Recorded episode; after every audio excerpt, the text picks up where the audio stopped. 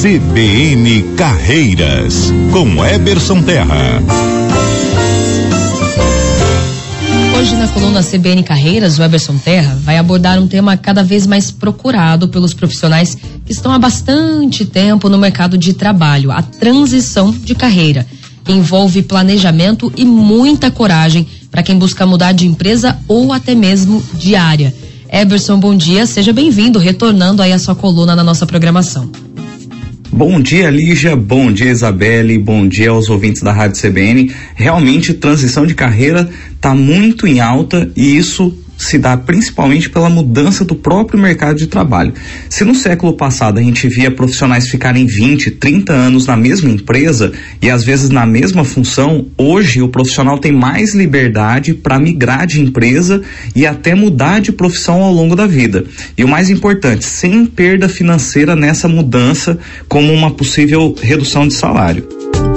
E Everson, quais são os principais motivos que levam um profissional para querer fazer essa transição né, de carreira? A gente pode separar esses motivos que levam as pessoas a transitarem de carreira em dois blocos. O primeiro é sobre a insatisfação com o atual emprego e o segundo é justamente pela possibilidade de se desafiar a fazer algo que gosta, né? Que tem preferência, né? E que busca maior realização pessoal na vida profissional. E como a gente é, pode aprofundar bastante em cada um desses blocos, dando dicas específicas para cada situação, a gente vai dedicar a coluna de hoje àquelas pessoas que desejam migrar de área por buscarem essa realização pessoal. E a gente vai deixar para a semana que vem as dicas para quem está insatisfeito e quer mudar de emprego por não estar feliz na atual empresa ou que já está fora do mercado hoje.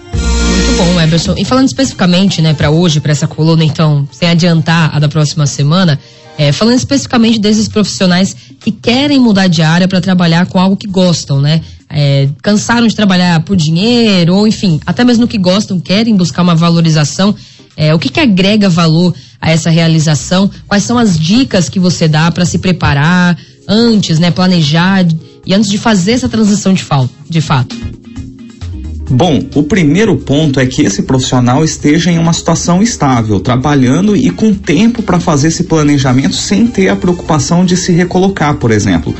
Tendo essa tranquilidade, o profissional consegue dedicar tempo para estudar o novo mercado que ele quer entrar e principalmente se preparar para as novas atribuições que ele vai ter lá.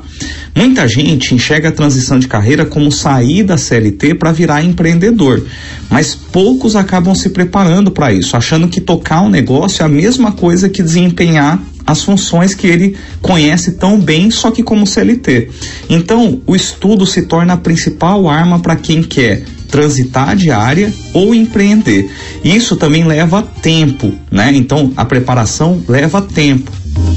E durante esse planejamento de transição, além de estudar a área né, e o mercado, como você colocou aí, é o que você mais destaca de fundamental para esse profissional não se frustrar também durante essa mudança?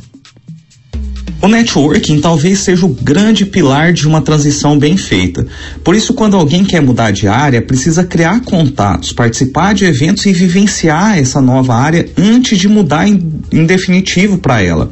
O mesmo vale para quem quer empreender, mesmo em uma área que você conhece tão bem como o CLT. Não adianta você apenas ter contatos com pessoas que fazem a mesma coisa que você, por exemplo, que têm a sua mesma função, mas é preciso identificar e se aproximar de fornecedores, de de clientes, prospectar entender o que o mercado está pedindo de novo e já começar o negócio inovando, né?